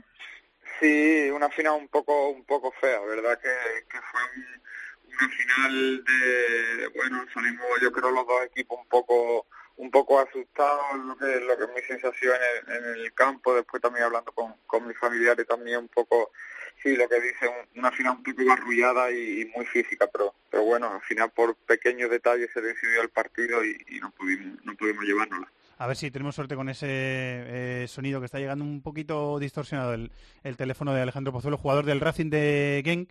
Eh, tu tercera temporada en Bélgica, con lo cual ya le has cogido el tranquillo, ¿no? ¿Estás a gusto allí? Bueno, esta es mi tercera temporada aquí y, bueno, sí que, que estoy muy a gusto. eh, eh, tengo la confianza pues pues del club, de las personas que, que rodean aquí al, al club, de los aficionados, de la gente que trabaja, de los compañeros y, y verdad que, que bueno, eh, estamos haciendo las cosas bien. El año pasado en la Europa League pues también hicimos un gran trabajo y, y verdad que sí que, que, que a gusto. Eh, un poquito decepcionados esta temporada por no haber entrado en competición europea. Bueno, el año pasado, pues, como te digo, hicimos un gran trabajo al final no pudimos no pudimos entrar para, para este año y, sí que eh, las primeras jornadas estuvimos un poco dubitativos a lo que es la liga, pero, pero bueno, los objetivos que, que nos marcamos al principio de liga, que era eh, jugar la, la final de Copa, porque, porque bueno, eh, el objetivo no era jugar la final, el objetivo era ganarla, pero, pero bueno, eh, eh, jugar la final era lo que nos propusimos y, y entrar entre los seis primeros era el objetivo, los dos objetivos principales que teníamos y, y bueno, de momento pues estamos eh, estamos vivos en, en los playoffs uno que empezamos dentro de, de una, un par de semanas cuando vengamos del parón por las selecciones empezaremos lo que es el playoff 1 que, que nos hemos metido al final y, y bueno, la final pues por desgracia la perdimos pero, pero bueno, los objetivos pues, pues van bien de momento. Eh, meterse en Europa para la próxima temporada a través de la, de la Liga y acabar en puestos eh, altos de la clasificación. Pozuelo es el único español de una plantilla que estoy viendo que eh, tiene muchas nacionalidades. Eh, eh, tiene un tipo como Thomas Buffel, que ya tiene 37 años, del mediocentro central, que es, este es un clásico del fútbol belga, ¿no? Sí, sí que, que bueno, eh, es, un, es un tipo que, que bueno, que aquí pues es muy conocido, tiene mucho, mucho, mucha trayectoria, ha pasado por, por grandes equipos y, y sí que es verdad que, que nos ayuda mucho por la experiencia que tiene. Eh, estoy viendo que también está en la plantilla Samata, el tanzano, delantero que hemos visto con el Mazembe y hemos visto jugar eh, también competiciones internacionales. Es buen delantero, tiene buena pinta, está jugando con vosotros ahí, ¿eh? Sí, sí que es verdad que tenemos muchas muchas nacionalidades, bueno, gente que, que van con sus selecciones, un equipo un equipo muy joven, la verdad con, con muchas ganas de, de hacer cosas bonitas, de, de, bueno, de- de demostrar que, que bueno que pueden jugar en- que pueden jugar al nivel a un nivel grande y, y verdad que, que bueno que tenemos un equipo la verdad que es muy concreto para, para hacer cosas bonitas, así que verdad. Eh, ¿Qué tal el día a día ahí en, en Bélgica, el ritmo de entrenamientos, el nivel de, de la competición? ¿Estás contento con eso? Sí, sí que, que bueno, el día a día, como ya sabéis, es muy diferente a lo que es un día a día en, en España. Solamente por circun- eh, circunstancias climatológicas, pues, eh, pues te cambia totalmente lo que lo que es la vida, pero después, pues lo que es el fútbol, pues, pues es similar a, cualquier otro lado. Por la mañana entrenamiento, eh, comemos juntos y, ya después pues para casa para, para descansar, para estar con la familia y, así día tras día. El, el día a día del futbolista no es, no es muy complejo. Eh, los últimos años, eh, Alejandro, la, selección belga ha estado muy en el foco, ha estado muy, eh, muy, muy vigilada por la cantidad de, estrellones que tiene, de jugadores de primer nivel. Está el español Roberto Martínez allí haciendo un, un gran trabajo. ¿Están pensando en el Mundial? ¿Ya se habla de la selección belga para el, para el Mundial o están en otras cosas todavía? Bueno, creo que, que tienen mucha, por lo que se palpa y por lo que se siente, bueno, con lo que hablo yo con mis compañeros y con gente que conozco aquí, tienen muchas ganas y tienen muchas esperanzas puestas en, la selección belga. Tiene, bueno, como sabéis, uno, unos grandísimos jugadores y, y yo creo que, que va a ser una de las selecciones si, si le sale todo bien y, y los jugadores, porque bueno, tiene muchas estrellas y después pues bueno, esas estrellas hay que hay que moderarlas, hay que ponerlas en función de- del equipo, pero pero yo creo que va a ser una, una de las selecciones en el Mundial que, que va a dar mucho ruido, pienso. ¿Tienes eh, apañada la tele para ver al Betis ahí en, en Bélgica? ¿Te apañas para ver los Sí. partidos? Está claro que sí, ya lo dije. Bueno, siempre que me preguntan, pues suelo decirlo, ya queda un poco un poco un poco de pesado, pero está claro que, que bueno, que como siempre mi familia es muy bética, aquí el, el televisor sí que es del Betis y mis hijos pues les gustan, le encantan verlo, siempre que, que, que podemos nos sentamos para para verlo y, y está claro que, que más que, que con la llegada de, de Setién, la, el fútbol que está haciendo, pues pues se sienta más todavía enfrente del televisor para verlo porque es un fútbol pues pues súper bonito y, y súper súper atractivo de ver. ¿Cómo está el rayito en segunda? Que se sale, ¿eh? Sí, mira, Peleando. pues, sí, sí que sí que va disparado, ¿verdad? Que, que tengo algunos amigos todavía allí, sí que llevo tengo contacto con, con algunos jugadores que siguen, con, con Amaya, con Embarba y, y bueno, sí que es verdad que, que van como un tiro y, y bueno, eh, les deseo toda la suerte del mundo por ello y, y que, y que puedan volver otra vez a primera. Bueno, veo que estás a gusto allí. O sea, igual tenemos pozuelo para rato en, en Bélgica, ¿no? Estás cómodo allí, ¿no? ¿Estás bien? Sí, bueno, vamos a ver, vamos, vamos a ver qué pasa. De momento, como te digo, estoy muy, muy contento, estoy centrado en, en- bueno, estamos muy centrados en lo que es conseguir un título aquí, la final, que ya no puede ser. Ahora empezamos dentro de, de una semana o dos semanas los playoffs uno que, que es importante para, para el club, para intentar el año que viene coger ticket para, para Europa League. Y bueno, en verano ya nos sentaremos con el, con el game a ver, a ver cuáles son la- las mejores opciones y veremos. Eh, ¿Tu primera vez en Heysel? ¿Ha sido tu primer partido en Heysel o ya habías jugado ahí? No, no, era mi, mi, primer, mi primer partido en, en, en ese estadio. ¿Y qué tal la impresión? ¿Qué tal la impresión te ha causado? Bueno, sí que, que, que, eh, es, un, es un campo antiguo, sabéis que es un campo pues que, que tiene ya mucho, muchísimos años, verdad que es un campo con, con las pistas por fuera y, y bueno, te sorprende por, por eso, porque por, por- es un campo clásico y, y es muy muy parecido a los campos que hay en Inglaterra, que, que recuerdo muchos campos allí así eh, clásicos y verdad que es muy bonito, así. No mucha gente puede decir que ha jugado una final de Copa. El desenlace, pues bueno, hubiéramos querido que fuera otro, pero has jugado una final de Copa ahí en, en Bélgica. Alejandro, que terminéis bien la, la temporada, que vaya bien. Seguimos hablando, ¿vale? Muchas gracias. Muchas, muchísimas gracias. Un abrazo. Un abrazo. Alejandro Pozuelo, eh, atacante, delantero del Racing de Genk, que ha perdido este fin de semana la final de la Copa Belga en la prórroga contra el estándar de Lieja, 1-0. Y toca apostar, pues del Malasia-Mongolia, vamos a apostar al Filipinas-Fiji. Ese es el que- ese es el que yo quería. Ese, ese, Ese ¿eh? es el que buscaba. Bueno, Yo apuesto a, a que el 9 de Fiji hace un doblete que se llama... Venga, ahora venga. listito, ahora di cómo se llama. No podían inventarme un nombre. Italia-Argentina, más de 1,5 goles al descanso, es decir, que al descanso se han marcado ya dos goles en el partido, es una apuesta arriesgada, lo sé, se paga 3,38 a 1. No, pues no está, está bien, Muy ¿eh? bien. Los amistosos, el partido abierto, sí puede ser. ¿Verdad? Sí, Sí, sí, sí. Italia-Argentina, que se supone que los De jóvenes calidad. italianos Sí, van sí, a ir sí. a demostrar. Sí, sí, Yo, sí. yo voy a confiar Me lo en estoy Leo inventando, Messi. pero eh, a lo mejor.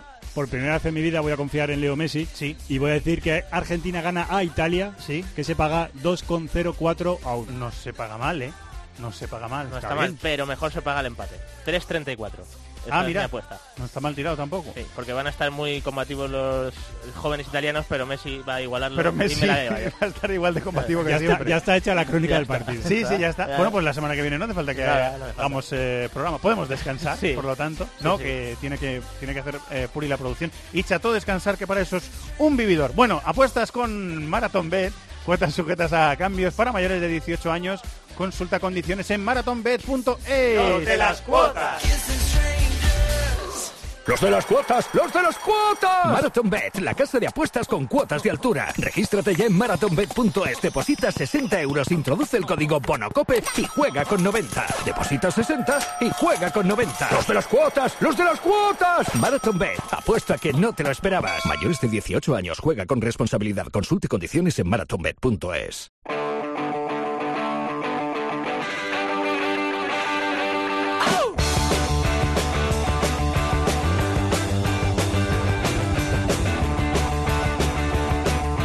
Pasión por el fútbol internacional.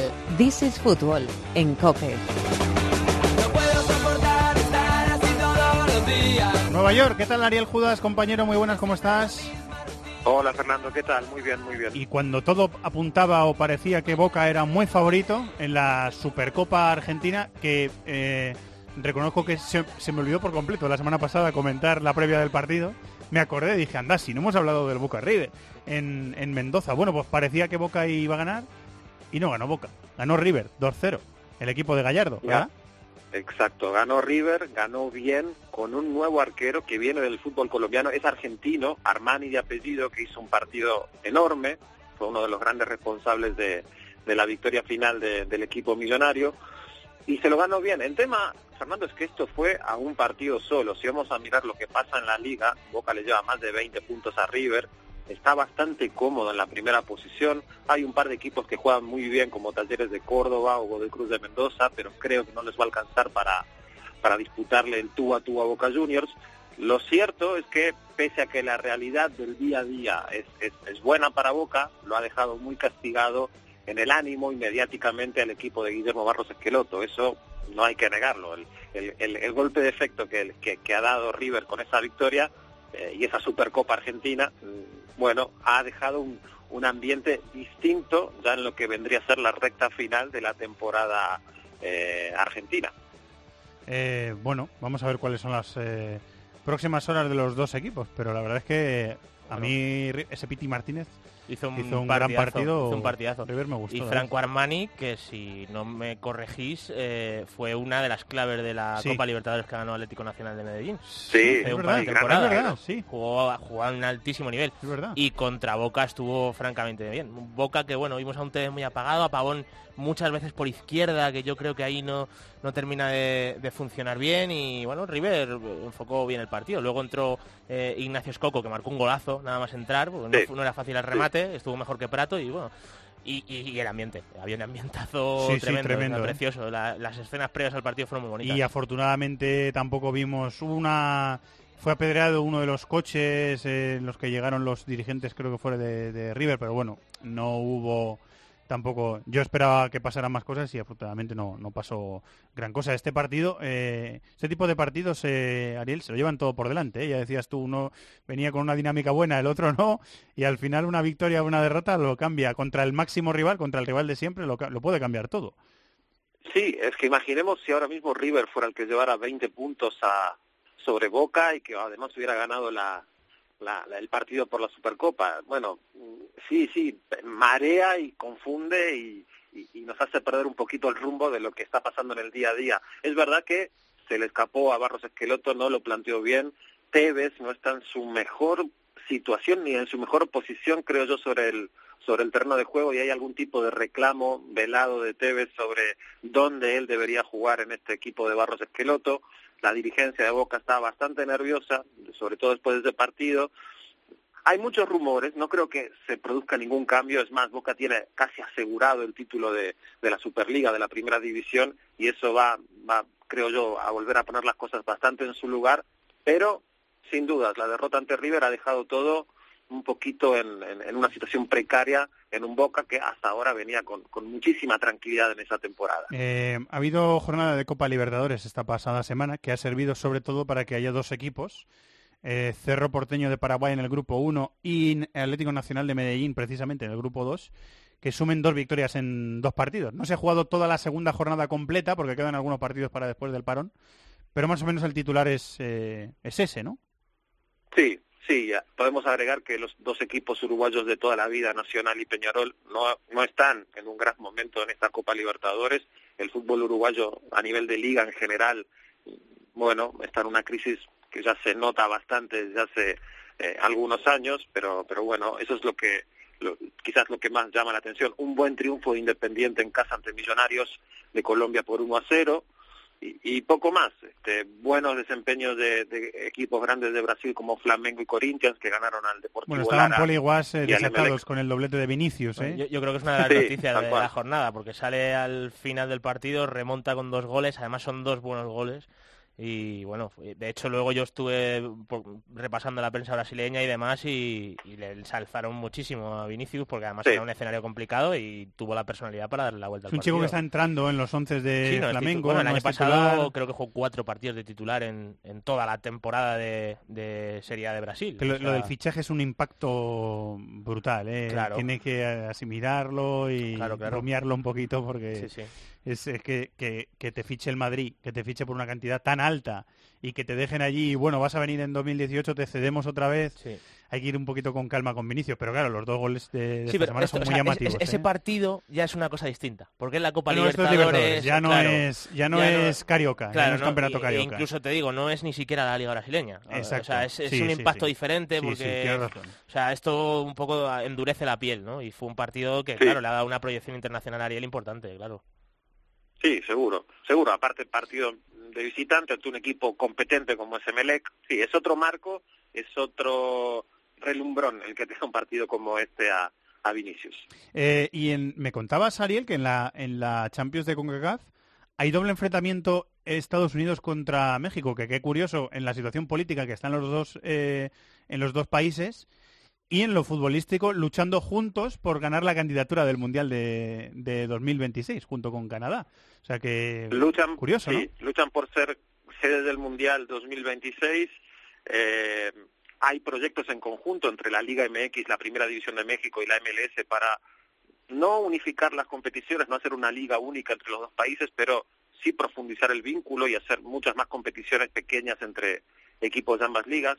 Y ahora esta, esta serie de semifinales de la Liga de Campeones, bueno, pone de manifiesto que una cosa, que eh, la MLS ha crecido, al menos los dos equipos que quedaron ahora en competición, que es Toronto por un lado, el ganador de la MLS del año pasado, y Red Bulls, un equipo que se ha armado muy bien en los últimos años y que ha crecido deportivamente en los últimos años. Eh, bueno, han dado un salto importante. Eh, Toronto eliminando a Tigres, un equipo fortísimo del equipo de, la Liga Mexicana, y los Red Bulls a, a Cholos de Tijuana, un equipo de, de- de- de mitad de tabla, pero con aspiraciones importantes en, en el último tiempo. Y bueno, hay un poco de conmoción en México. Lo que pasa es que los rivales que quedan ahora del otro lado son Chivas y América, sobre todo el equipo de América es un equipo muy fuerte en competición internacional. Chivas está, bueno, fuera de la liguilla de los playoffs en, México, con lo cual pues, debería ser el rival más débil en esta serie de semifinales, pero vamos a ver qué pasa. Lo que sí me gustaría destacar es que ha cambiado bastante la actitud de los equipos de MLS. Son más cancheros, más eh, eficientes en la administración de, de- los tiempos y de las y de las situaciones en, en, en ese tipo de partidos de Copa Internacional y creo que eso se ha notado bastante. Toronto tiene bastante ADN italiano y no sé si es solamente por por Jovinko o, o por qué otro tema, pero es un equipo bastante bastante peleón y, copero a esta pun- eh, en, en este en, en esa temporada al menos lo, está demostrando. Se, ha llevado por encima y por delante a, a rivales importantes en, en la Liga de Campeones. Eso será después del parón de selecciones, selecciones eh, americanas que van a estar en el Mundial y que van a preparar también sus partidos la semana que viene en esa edición especial de miércoles de This is Fútbol, pues eh, lo vamos comentando. Ariel, como siempre, muchas gracias, compañero. Un abrazo. Un abrazo a ambos, gracias. Estábamos viendo en el eh, repetido, en el, en el golazo de gol, programa de Manolo Lama y Jesús Gallego, las imágenes de la trifulca que se armó al final del duelo de Olympiques, el Olympique de Marsella, Olympique de Lyon, que fue un partido bastante entretenido, fabuloso. 2-3 ganó el Lyon y el Lyon se acerca un poquito al Marsella y se van a jugar la, la Champions. Estuvo entretenido ese El partido. y al partido final- no lo vi, las imágenes, lamentables imágenes sí, después, sí, que las he visto. Y, La trifulca ahí. O sea, es, es, es, um, un poquito más que una discusión, ¿eh? Sí, O sí, sea, no, se engancha, se engancha. Sí. Ramí con en Marcelo, el central del Lyon, Sí. Empie- empieza a ser una discusión cada vez más caliente, cada vez más caliente, llegan los compañeros, llegan los, los cuerpos técnicos, todo el mundo le rodea y, y hubo... Sí, sí, sí. Estuvo a punto de volar algún guantazo, ¿eh? Pero Por ahí ha, ha salido como que Ramí estaba diciendo nos vemos ahí fuera y el otro le ha enseñado su camiseta como diciendo hemos ganado. Y, y Ramí ha ido a por él como Ahí, un loco. ahí empezó todo, ¿eh? Como un loco. Eh, muy bien, estas cositas ¿eh? que comentamos Sí, sí. así. Eh, abuela Pluma, ¿qué tal, eh, Chato? Muy ¿Cómo bien, estás? fenomenal. Eh, ¿Has elegido elección musical? Sí, por supuesto, por supuesto. Eh, Para tu un- agenda de selecciones. Es una canción que a lo mejor creéis que es repetida, pero tiene una sorpresa. Vamos a escuchar.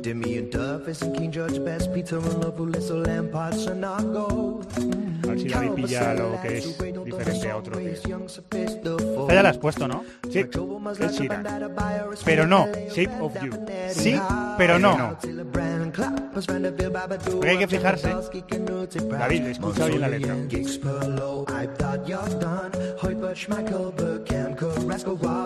Son todo nombres de futbolistas.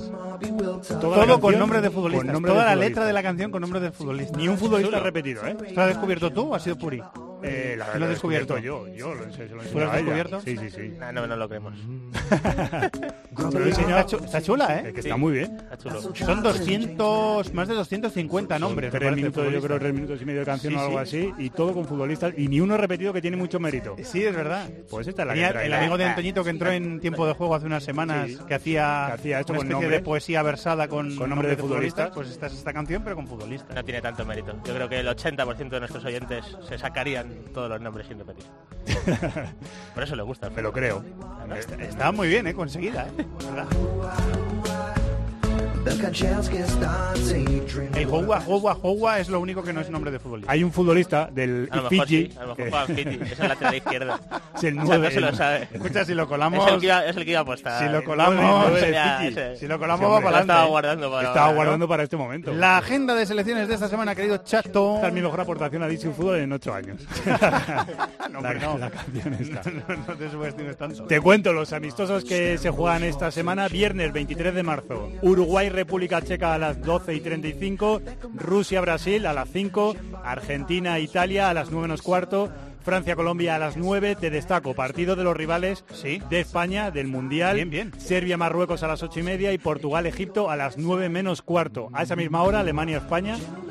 Al partido. Todo eso el viernes. Todo eso el viernes, eso es. Además, luego el lunes 26. Hay tiempo de juego. Desde las ocho y media el viernes, El me lo estoy inventando, pero Lo más creo que me lo estoy inventando bien. No, yo creo que sí, le pega. Bueno, vosotros poned el viernes eh, cope a las ocho y media y si no estamos, pues Y lo que salga. y, y a ver qué pasa. Eh. Eh, algo habrá, seguro. Sí. El lunes 26 se juega el Portugal-Holanda a las siete y media. El martes Rusia-Francia Francia a las 5 menos 10. Alemania-Brasil, partidazo a las 8 menos cuarto. Oh.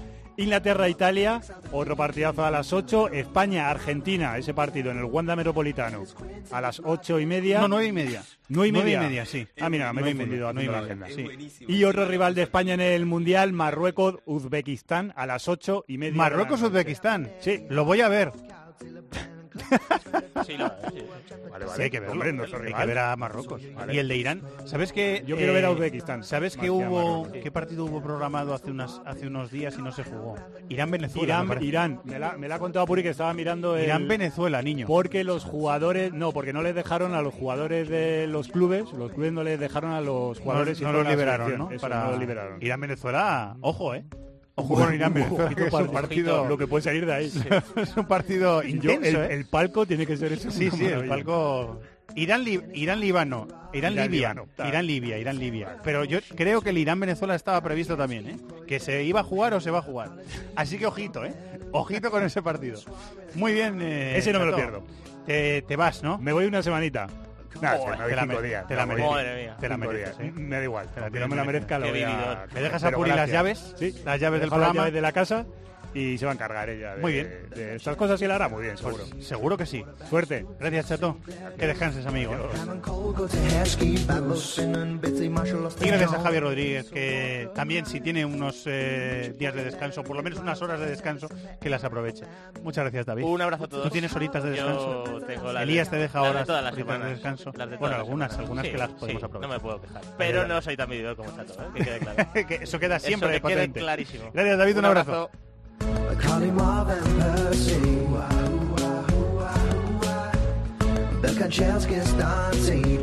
El miércoles de la semana que viene más. Muchas gracias a todos por estar ahí. Un abrazo. Adiós.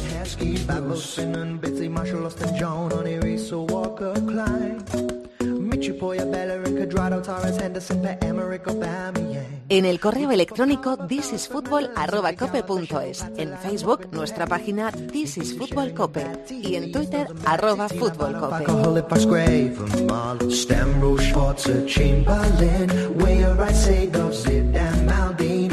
Beckham, Rockcliffe and Haji, Chimbon, De Carlos, Ribery, Silva, Rooney, Esteban, Stoichkov, Deschamps, Larson, Davis, Bailly, Gallus, Clark, Lewandowski, Kenny or Desai. Mm-hmm. Gentleman, Messi, Etu, Alibaba, Neymar, Crew, Palace, the Flow, and Kudu, Drop a rain of the eye.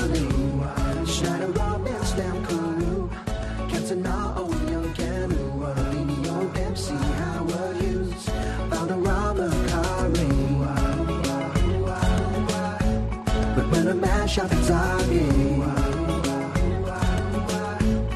Laurie's cat, couple Polski.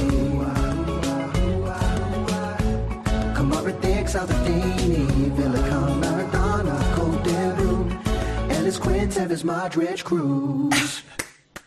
es buenísimo este chabón.